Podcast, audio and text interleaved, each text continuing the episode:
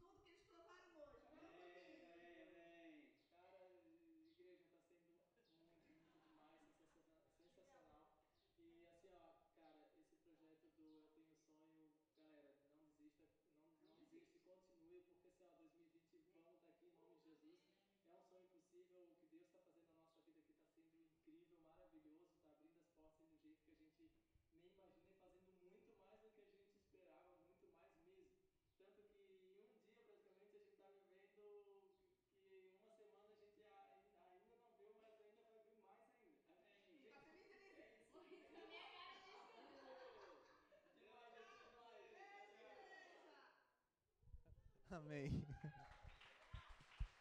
Gente, eles estão bem felizes. Eu entendi que eles foram batizados hoje, tá? Porque o pai falou que eles foram lá na região do Rio Jordão e que batizou o, o, o Miguel e a Denise. Mas ele falou muito rápido, eu entendi que eles tinham sido batizados. Talvez eles não foram, mas eu acho que foram sim. Tá? É, mas a gente vai acompanhando no, no Instagram de cada um deles como foi essa situação. Para não perder esse, é, sobre Jerusalém, talvez em janeiro vai ser maior maior excursão da igreja para lá, porque nós estamos indo com muitas crianças. Então nós temos que estar orando por isso, porque realmente é, nessa semana, na terça-feira, no dia 9 de abril, é, você pode estar orando sobre isso especificamente, que vai ser as eleições em Israel. É, e nós sabemos que no dia de hoje, né, na atual gestão de governo, o nosso governo tem uma parceria com o governo de Israel. E se o governo de Israel houver a mudança de presidente, se esse presidente que está se recandidatando não for eleito, isso pode nos próximos anos é, dificultar esse, essa proximidade do Brasil com Israel que está tendo neste momento. Mas a nossa confiança não está nos governos deste mundo, nem nos governadores deste mundo. Então nós estamos, nossa confiança está no nome do nosso Deus, que é o Deus de Israel. Porém, nós entendemos, e até conforme a palavra de Deus, nós entendemos que nos últimos dias a situação para entrar no país de Israel vai ser mais difícil. E talvez essa seja uma oportunidade que Deus está nos abençoando e abrindo portas para que, através do nosso esforço, nós realmente possamos lá em janeiro de 2020, porque não se sabe o que vai acontecer nos próximos anos. Então, realmente, nós precisamos ter eficácia em oração em relação a essas coisas. Então, se o seu coração está desejoso de ir, se você crê no impossível, de que Deus realmente pode fazer, persevere em oração, porque vai ser o momento em que muitos da igreja vão estar juntos e não vão estar sozinhos lá em Israel. Amém? Muito bem. Bom, ontem foi um dia muito importante para nós aqui da igreja. Nós estamos bem, é, eu particularmente, eu estou bem feliz porque eu sei que de alguma maneira nós ontem começamos a trabalhar, podem ser das luzes, na trabalhar naquilo que o Senhor tem para nós, que é, em outras palavras, fazer com que as palavras, as músicas, as canções, a arte chegue além dos vitrais, ou seja, ela saia das quatro paredes da igreja e possa alcançar a outras pessoas. E ontem nós começamos um período de gravação né, de uma música do louvor da igreja, de nossa autoria, e foi um dia bem cansativo, bem de desafios, e isso vai continuar. Nós estamos chegando nas 72 horas de adoração, e durante as 72 horas de adoração, nós vamos fazer as gravações de palavra, de ministração da palavra de Deus. Então, esteja com o coração assim preparado, porque você talvez possa fazer parte disso, participando aqui é, durante as ministrações, adorando ao Senhor, enfim. Nós vamos estar gravando algumas coisas durante as 72 horas de adoração. E falando em 72 horas de adoração, a gente está com as listas ali fora e tem poucos nomes. Por favor, confirme o seu nome na lista das 72 horas de adoração. Os períodos são das 7 da manhã à 1 da tarde, da 1 da tarde às 7 da noite ou da meia-noite às 7 da manhã. E no período da noite, todas as noites durante a Páscoa, nós estaremos aqui como igreja.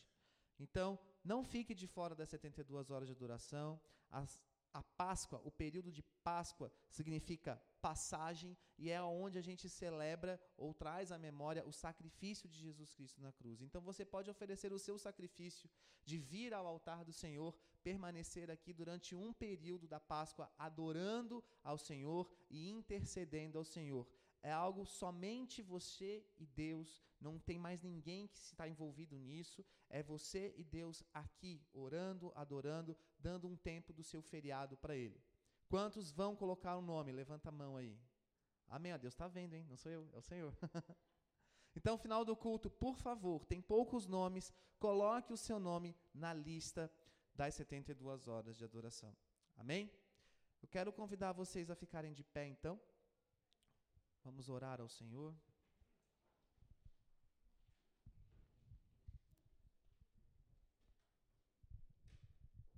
Pai, nós te convidamos, Senhor, para estar aqui conosco e que a tua presença esteja aqui e que o Senhor venha trabalhar nos nossos corações hoje.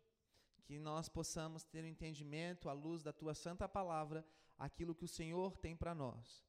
Eu te peço, Deus, que o Senhor venha constranger os corações com teu Espírito Santo, que ele é o nosso principal ajudador e consolador. E que venha consolar aquele que hoje está precisando de consolo, que venha ajudar aquele que hoje precisa de ajuda e que venha trazer ânimo à vida de toda a igreja. Em nome de Jesus. Amém.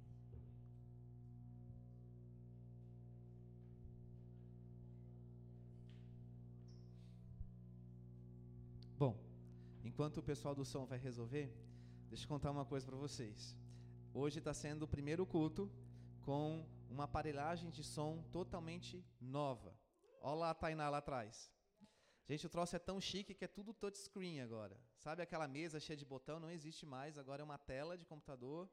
Né? O pessoal tem agora, eles conseguem sair pelo meio da igreja com a mesa na mão, tudo com iPad e tal. O negócio está dando certo. Só que hoje é o primeiro culto, é um culto de adaptação, né? Então, às vezes, você já tem percebido assim que algumas luzes ficam piscando do nada, né? Algum, dá uns probleminha no som, porque nós estamos nos adaptando nessa nova etapa da igreja. E é sobre isso que eu quero conversar com vocês. O tema da ministração de hoje é, em outras palavras, decidir arriscar ou arriscar-se. E Hoje, nós estamos vivendo um tempo de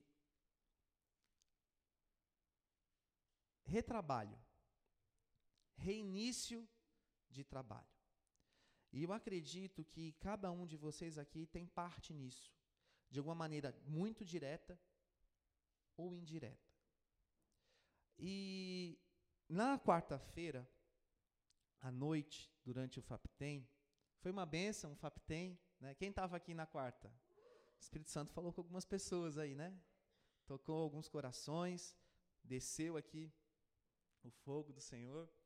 Mas eu compartilhei algo bem brevemente, que era sobre o ano 2007, que era o ano em que, é, de alguma maneira, algo aconteceu na nossa igreja que nós deveríamos então dar um passo em fé e em obediência, sem saber dos riscos do amanhã. Naquele instante, nós estávamos apenas obedecendo ao Senhor. E nós continuamos, até hoje, obedecendo ao Senhor. Mas existem momentos na nossa vida, na nossa caminhada com Deus, que a obediência, ela é realizada por conta do amor ao Senhor. E muitas vezes nós obedecemos vislumbrando um resultado imediato. E isso não é uma verdade. Nem toda a obediência à voz de Deus tem um resultado imediato. Isso é o que a gente chama de imediatismo. E em 2007, nós tivemos um período que foi a primeira experiência para nós de gravação. Não foi uma experiência boa, mas nós gravamos.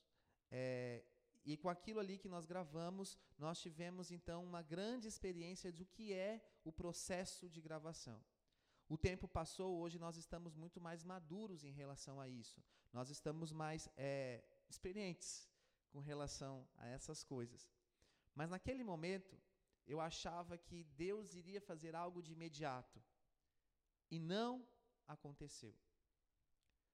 E quando não aconteceu, esse ano de 2007 foi um ano bem de transição na vida da nossa igreja, é, eu percebi que se eu ficasse parado, esperando algo acontecer, não iria acontecer. Eu deveria agir na minha própria vida e ir atrás daquilo que eu sonhava em Deus.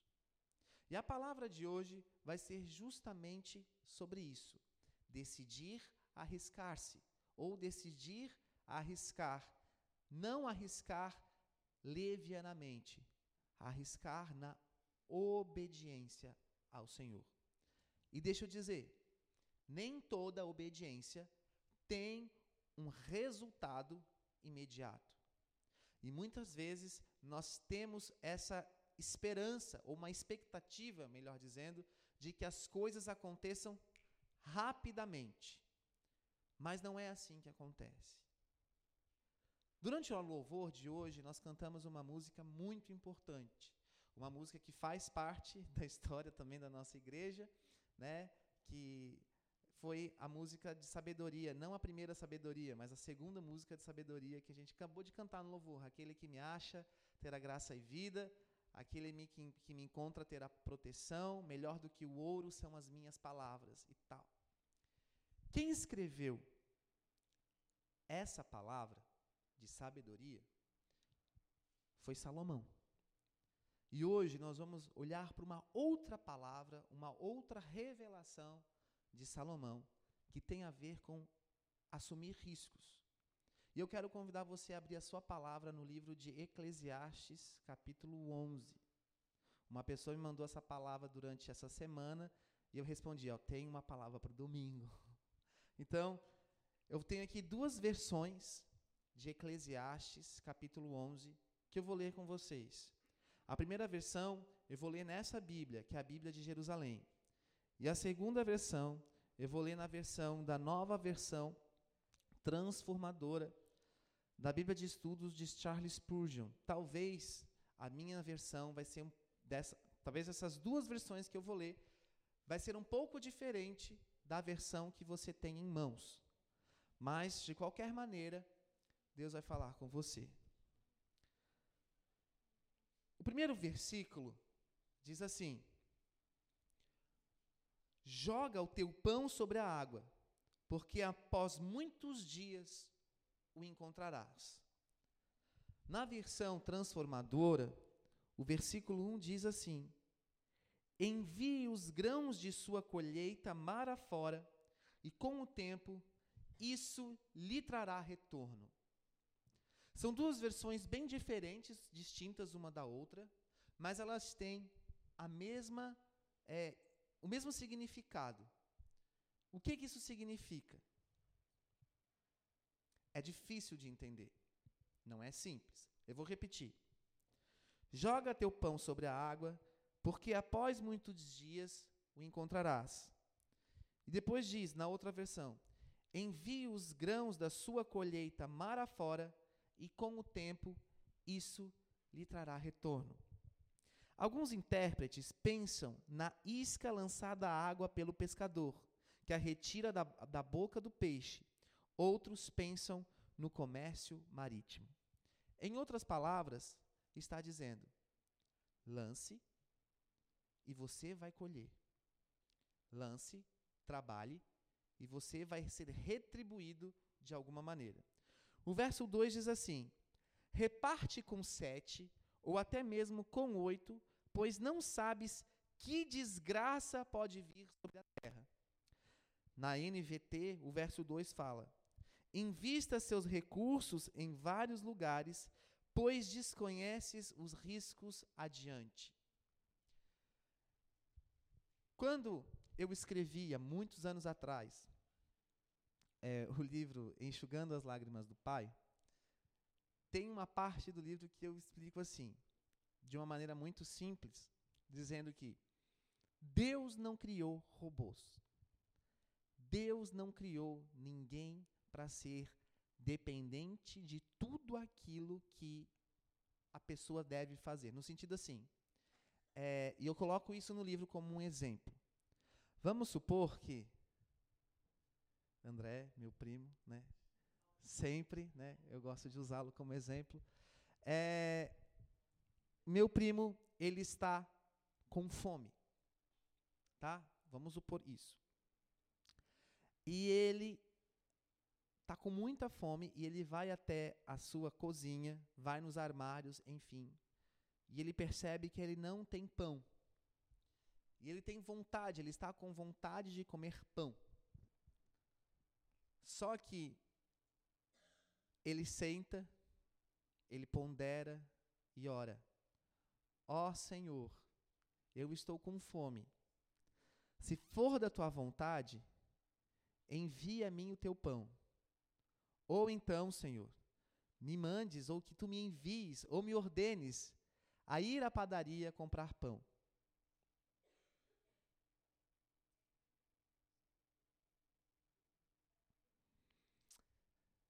Parece idiota isso. Se você está com fome, você vai lá e come. E se você não tem nada para comer, você vai em algum lugar comprar algo para comer e saciar. Para coisas simples da nossa vida, nós fazemos isso.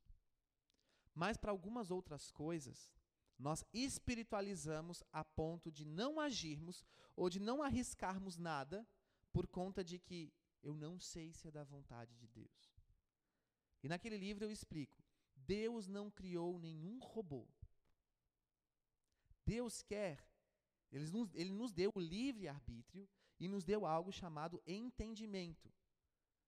Nós somos diferentes de todos os outros animais, porque nós somos seres pensantes e atuamos através de vários hemisférios da nossa inteligência. Por conta disso, nós não somos robôs. Mas existe dentro de nós uma condição que é uma condição que tem uma capa de espiritualidade, mas eu digo que isso é uma grande religiosidade que mascara uma verdadeira preguiça de trabalhar para a vontade de Deus, ou até mesmo de trabalhar para o nosso próprio sustento. O que isso significa e que Eclesiastes, Eclesiastes vai nos ensinar nessa noite? que enquanto não vem a provisão, continue lançando as tuas sementes, porque você não sabe que tipo de desgraça acontecerá amanhã. Antes de eu continuar meu entendimento sobre esse texto, vamos continuar lendo o texto. O verso 3 assim: Quando as nuvens estão cheias, derramam chuva sobre a terra, e quando uma árvore cai, tanto ao sul como ao norte, no lugar aonde cair, aí ficará. Verso 4: Quem fica olhando o vento, jamais semeará, e quem fica olhando as nuvens, jamais ceifará. Na NVT diz assim, o verso 3: Assim como é impossível entender o caminho do vento ou o mistério do crescimento do bebê. Não, desculpa, desculpa, desculpa. Verso 3. Quando as nuvens estão carregadas, vêm as chuvas. Quando a árvore cai para o norte ou para o sul, ali permanece.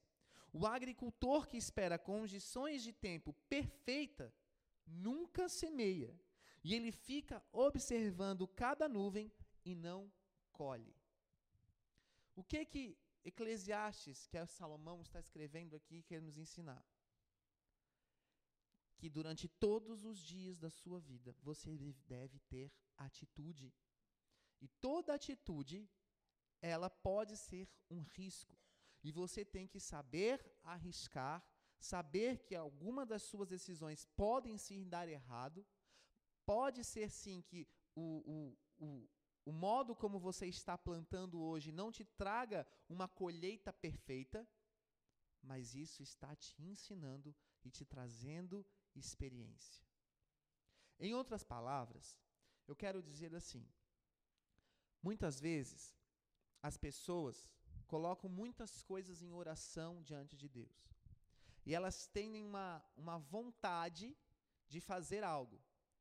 E elas oram ao Senhor assim: Pai, se for da tua vontade, que o Senhor concretize em mim ou me mostre que esse desejo do meu coração seja confirmado. Eu vou ilustrar isso de uma maneira bem simples para cada um de vocês. Exemplo. Hoje eu acordei pensando, eu preciso ir para a academia malhar. Ó Espírito Santo, se for da Sua vontade, concretize em mim este querer e fale comigo se eu devo ou não devo ir para a academia malhar. Esperei a vontade passar, não era de Deus. Vocês estão entendendo o que eu estou falando? Existem aqui situações muito mínimas que Deus está colocando no seu coração e você está fugindo por conta de uma religiosidade ou de uma falta de persistência. Posso dar um exemplo? Deus olha para o fulano. E esse fulano começa de alguma maneira a receber no seu coração uma vontade de orar por algo específico ou por alguém. E ele fica assim: não, isso é da minha cabeça. Não, é da minha cabeça, eu não vou fazer isso. Não, até parece, estou aqui no meu trabalho, fazendo minhas coisas, vou parar tudo agora e ir lá orar? Ó, Senhor, se é da tua vontade, concretiza em mim. Aí, Senhor, faz alguém me ligar, ou dá um sinal, ou faz alguma coisa. E a pessoa não faz e fica com aquilo, não fez. Ou então, Deus mostra para alguém, ou para você, tipo, vai lá e fala do meu amor para tal pessoa.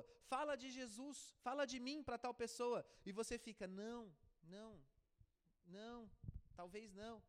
Mas tudo bem, essas duas situações são duas situações que são de é, tomar uma iniciativa em fé e crescer em Deus. Mas vamos falar de uma coisa mais simples e prática? O pastor Nino está lá na igreja pintando tudo sozinho, coitado. Ó oh, Senhor, se for a tua vontade, coloque minha vontade lá ajudá-lo. Estão entendendo o que eu estou querendo dizer? Ah, mas tem gente lá e tem uns que são pagos pela igreja e outros que não são pagos. Vocês estão entendendo o que eu quero dizer? Por que, que alguns são pagos e outros não são pagos? Por exemplo, quando a gente contrata alguém para vir aqui fazer uma instalação de alguma coisa, a gente pagou por isso. Mas por que, que não paga para todo mundo que está trabalhando?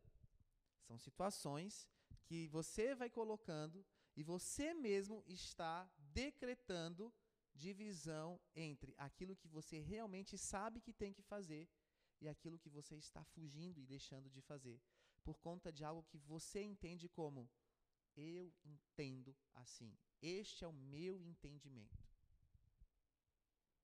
E aí, tem pessoas que não tomam nenhuma iniciativa e entregam para Deus aquilo que não tem. Então, assim, eu não, não vou estudar, porque eu não posso perder quatro anos da minha vida estudando numa faculdade. Não, primeiro você estuda, se forma e depois você entrega algo que você tem a entregar a Deus. Vocês estão entendendo o que eu estou querendo dizer? Muitas pessoas estão não agindo e colocando situações e representação daquilo que não está agindo através de desculpas. E essas desculpas, de acordo com Eclesiastes, nada mais é do que não querer assumir riscos. Vamos continuar. Agora, o verso 5. Assim como não conheces o caminho do vento, ou do embrião no seio da mulher, também não conheces a obra de Deus que faz todas as coisas. De manhã, semeia a tua semente, e à tarde, não repouse a sua mão, pois não sabes qual delas prosperará, se esta ou aquela, ou se ambas serão boas. Na NVT diz: Assim como é impossível entender o caminho do vento ou o mistério do crescimento do bebê no ventre da mãe, também é impossível entender as obras de Deus, que faz todas as coisas. Já pararam para pensar nisso? O Deus, o supremo criador do universo, aquele que criou o homem à sua imagem e semelhança, que fez tudo perfeito acontecer, ele conta com você para realizar a obra dele. Vocês estão entendendo? Deus, tu não precisa de mim, tu já é poderoso. Ele sabe que ele não precisa de você, mas ele conta com você. Então o Eclesiastes está dizendo: assim como é impossível entender essas coisas, ainda assim, Deus quer que venhamos agir. Então, semeie pela manhã e continue a trabalhar à tarde, pois você não sabe se o lucro virá de uma atividade ou de outra, ou talvez de ambas. Essa palavra está mostrando exatamente que você tem que trabalhar de manhã, que você tem que trabalhar de tarde, e que se você não sabe se as coisas estão dando certo, você vai trabalhar de noite. E que você tem que continuar trabalhando e perseverando no trabalho. Porque senão você não vai colher. Ah, mas o meu sustento vem do Senhor. Sim, o seu sustento vem do Senhor. Mas esse mesmo Senhor que te traz o sustento é o Senhor que te traz essa revelação através de Salomão. Persista, persevere e trabalhe e conte comigo na sua oração. Então, deixa eu explicar para vocês algo pessoal. É, em 2007, então, uh, nós gravamos, fizemos algumas coisas acontecerem na, na vida da igreja, mas as coisas não estavam indo para frente. Era o ano que eu ia me formar. Era o ano da minha formatura na graduação, né, na, na universidade. E faltavam ali seis meses, cinco meses para o fim da minha faculdade. E eu olhei para mim e falei assim: Meu Deus, o que, que vai ser de mim agora? Eu coloquei, eu estava colocando muita expectativa na vida da igreja, mas e profissionalmente, o que, que vai acontecer comigo? Eu não sei. Mas eu tenho um desejo. Eu quero ser professor algum dia da minha vida. Aí eu fui atrás e descobri que para ser professor, no mínimo, eu tinha que ter mestrado. E aí eu, ao invés de eu ficar, estou dando um exemplo meu para você se colocar em outras situações que você vai entender. Ao invés de eu ficar pensando, Deus, é da sua vontade ou não? É, eu devo ou não devo fazer alguma coisa nesse sentido? Eu decidi. Eu vou tentar. E eu comecei tentando. Eu fui atrás, li os editais, e eu me inscrevi em três mestrados, só para resumir a história. Eu me inscrevi em três. E a minha oração era: Deus, eu quero passar. Que eu passe aonde o Senhor quer que eu passe. Mas, Senhor, se não for para eu passar, se você não me quer nessa vida, que o Senhor me impeça de passar durante esses três. Vocês estão entendendo? Essa foi a minha oração. O que Deus está colocando para você hoje é situações como essa. Ele quer ver uma atitude sua e você orando em atitude diante daquilo que você está colocando para ele como propósito. E você não tá, não precisa ficar esperando a sua vida inteira para que ele venha e te diga vá e faça alguma coisa. Deus já falou para muitos aqui que o está esperando em Jerusalém. Mas existem pessoas que esperam ainda uma confirmação de que precisa ir. Deus já falou para algumas pessoas aqui que tem ministério específico, mas alguns ainda estão esperando uma confirmação de que precisam tomar alguma atitude. O que, que eu estou querendo dizer com esse relato de Eclesiastes 11? Trabalhe de manhã, trabalhe de tarde, e quando você não tiver a certeza que você vai ter o seu resultado, continue trabalhando. Naquele ano de 2007, eu tentei os três mestrados e eu coloquei essa oração diante de Deus. E eu sabia que se eu não passasse, seria da vontade de Deus. Que se eu passasse, seria da vontade de Deus, mas eu estaria em paz naquilo que aconteceria. Resumindo a história, eu acabei passando. E o Senhor me abençoou. Mas eu tomei uma atitude e eu comecei a orar. Eu não comecei a orar para tomar a atitude. O que Eclesiastes 11 está colocando aqui para nós, nos ensinando, é: trabalhe, você não precisa de uma, de uma confirmação para começar a trabalhar. Ah, mas. Por exemplo, tem pessoas que sofrem perseguição no serviço. Sofrer perseguição no serviço, em um, em um serviço, tudo bem. Mas em todos os serviços, então o problema não está nas outras pessoas, está em você. Tem pessoas que desistem de tudo o que começam. Começam algo, mas aí vai lá as circunstâncias e tum, desistiram. Então o problema não está nas circunstâncias, o problema está com você.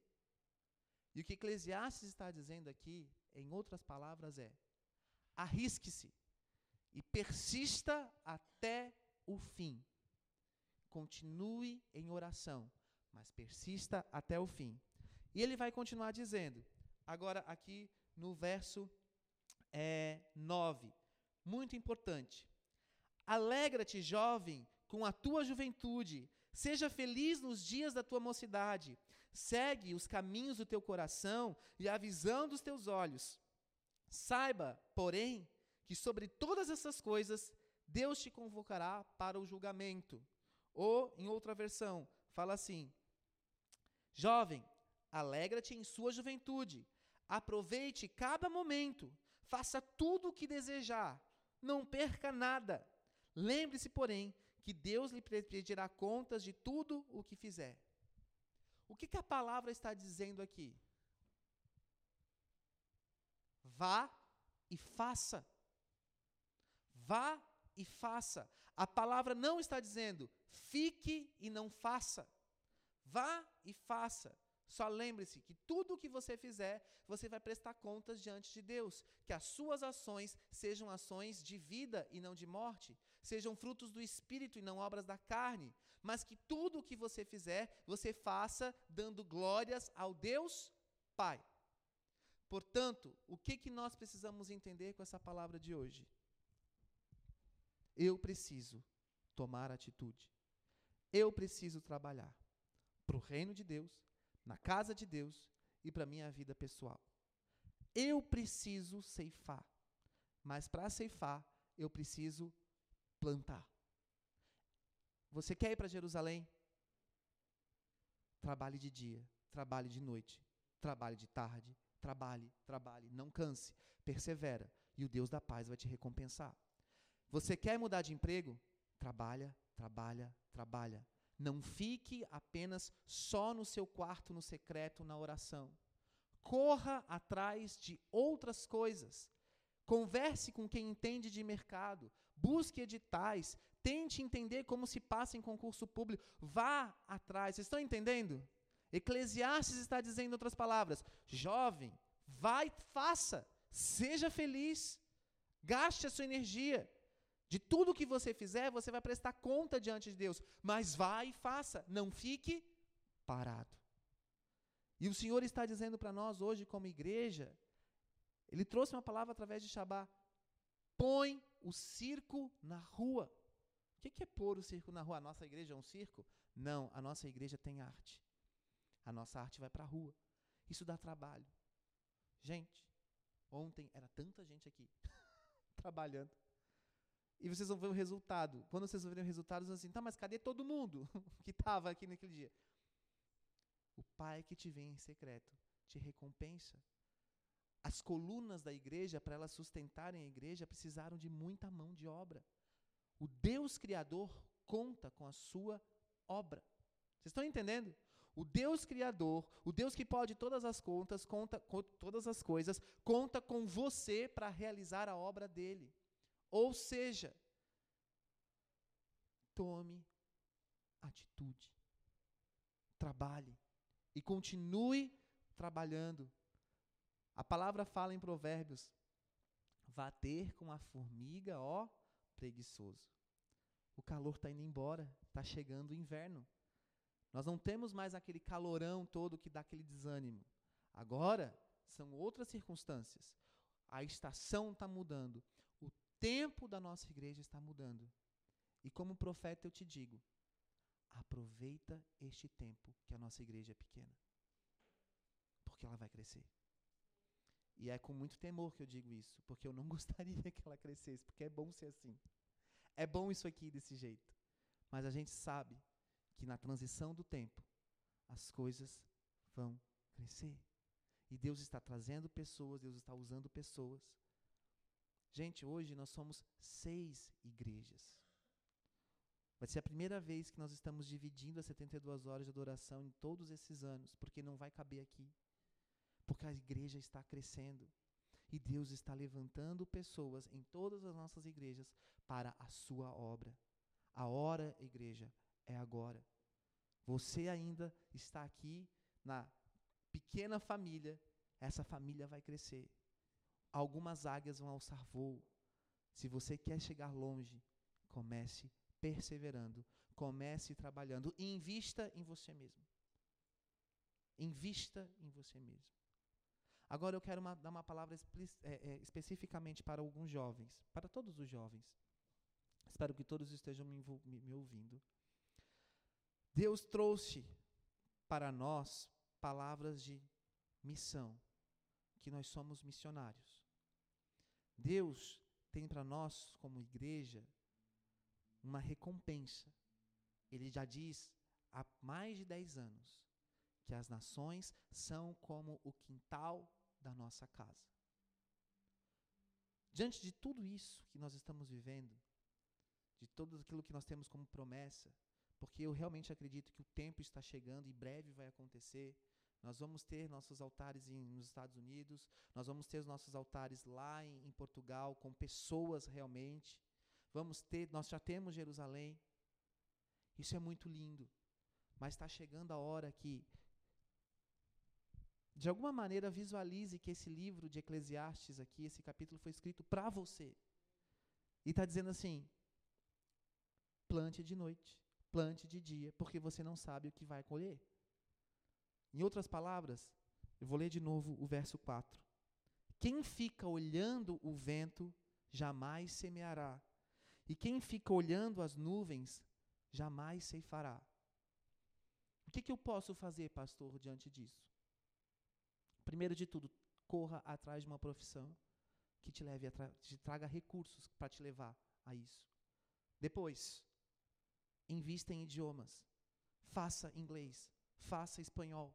Ah, pastor, mas eu não consigo, eu não gosto. Trabalhar no sol duro também não é fácil.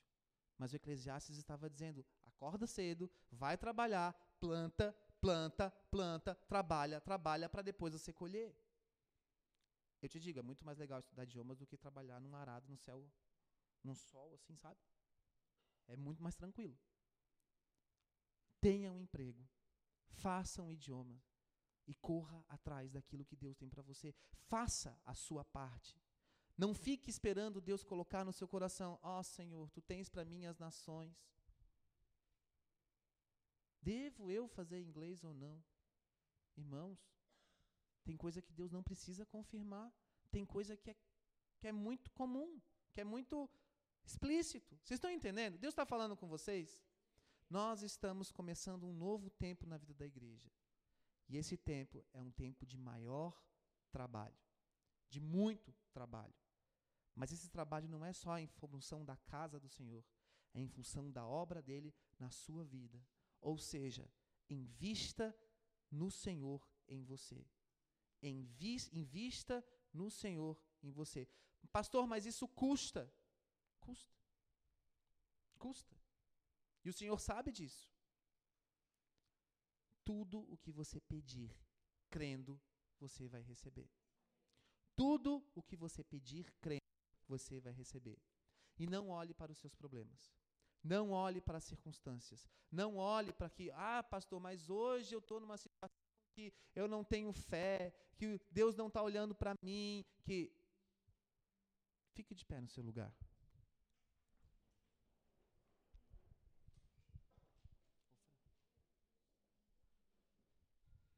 Hoje é dia de ceia.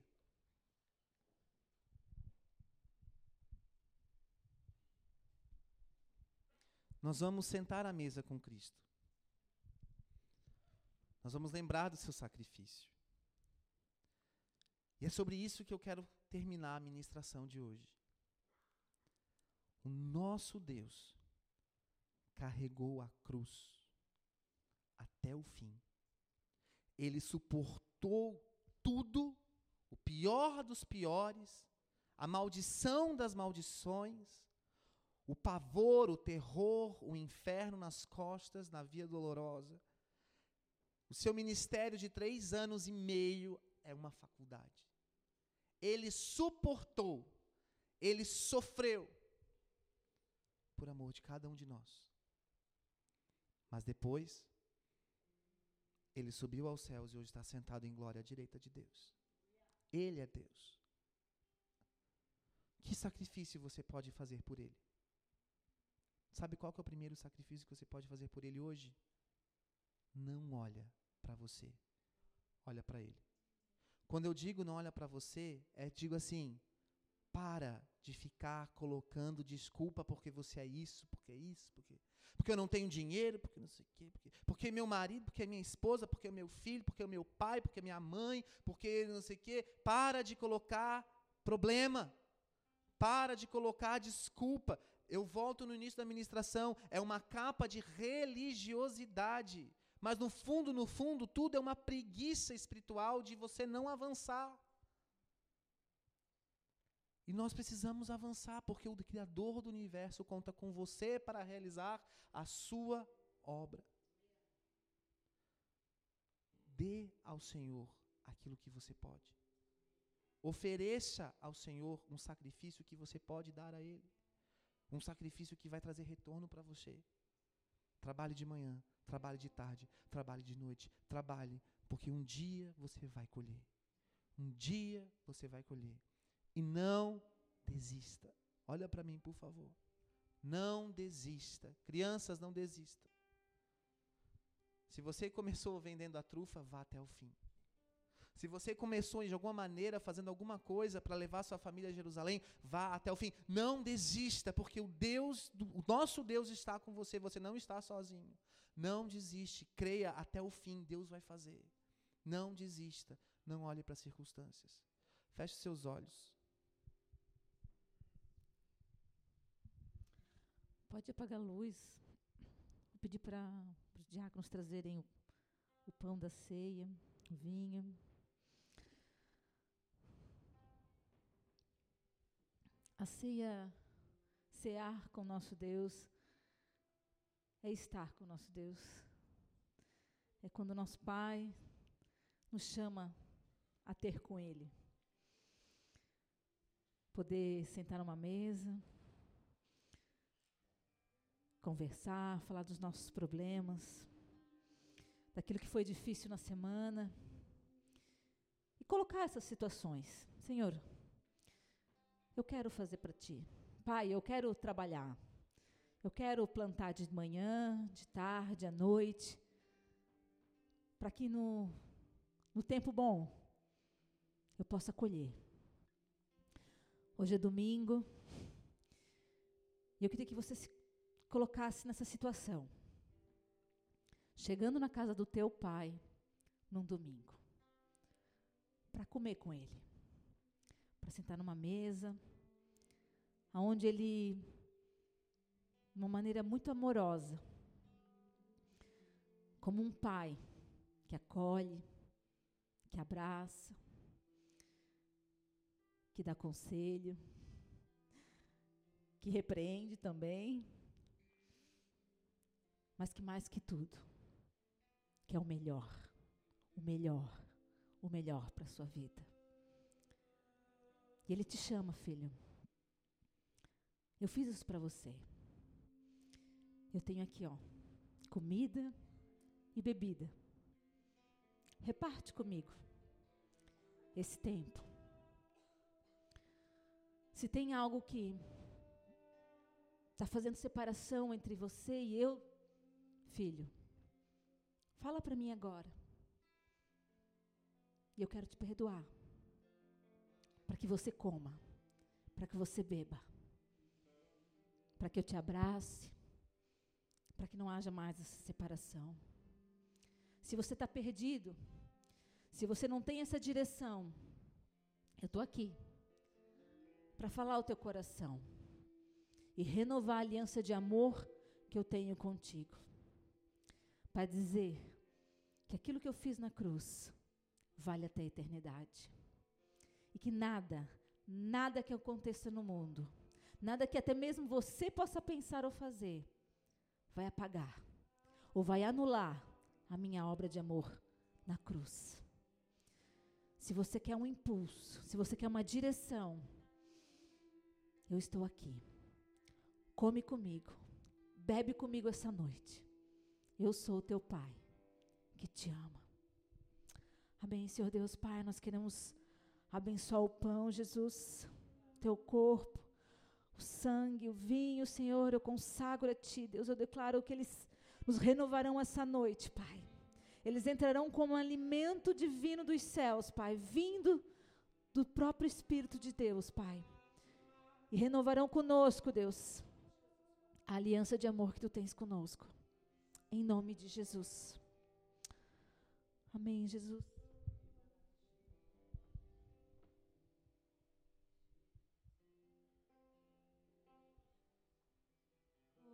Jesus. O Senhor, nosso Pai, toma o pão e Ele nos entrega essa noite e fala: Coma, meu filho, coma do meu corpo, coma esse alimento, porque Ele vai te trazer vida. O meu corpo foi entregue numa cruz, morto, mas ao terceiro dia Ele ressuscitou.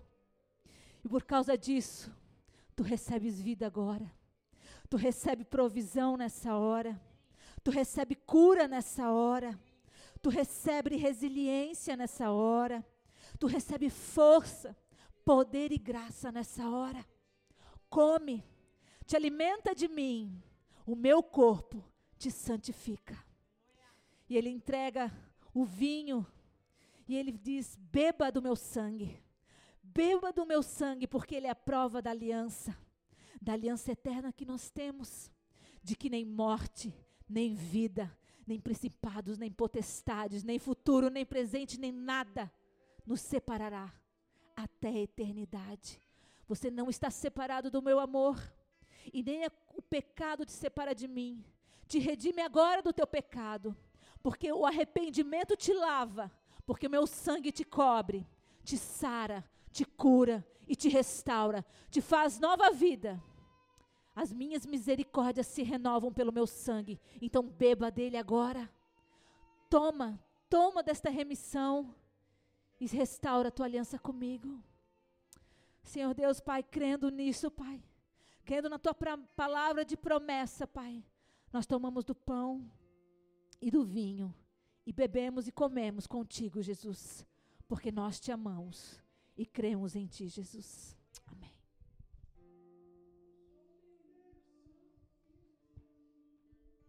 Dê uma salva de palmas ao Senhor Jesus. Pai, muito obrigado, Deus, por essa palavra dessa noite, porque nós sabemos que o Senhor conta conosco. Tu foste até o fim e nós também queremos ir até o fim. Amém? Por isso, hoje você vai sair daqui e vai colocar o seu nome nas 72 horas.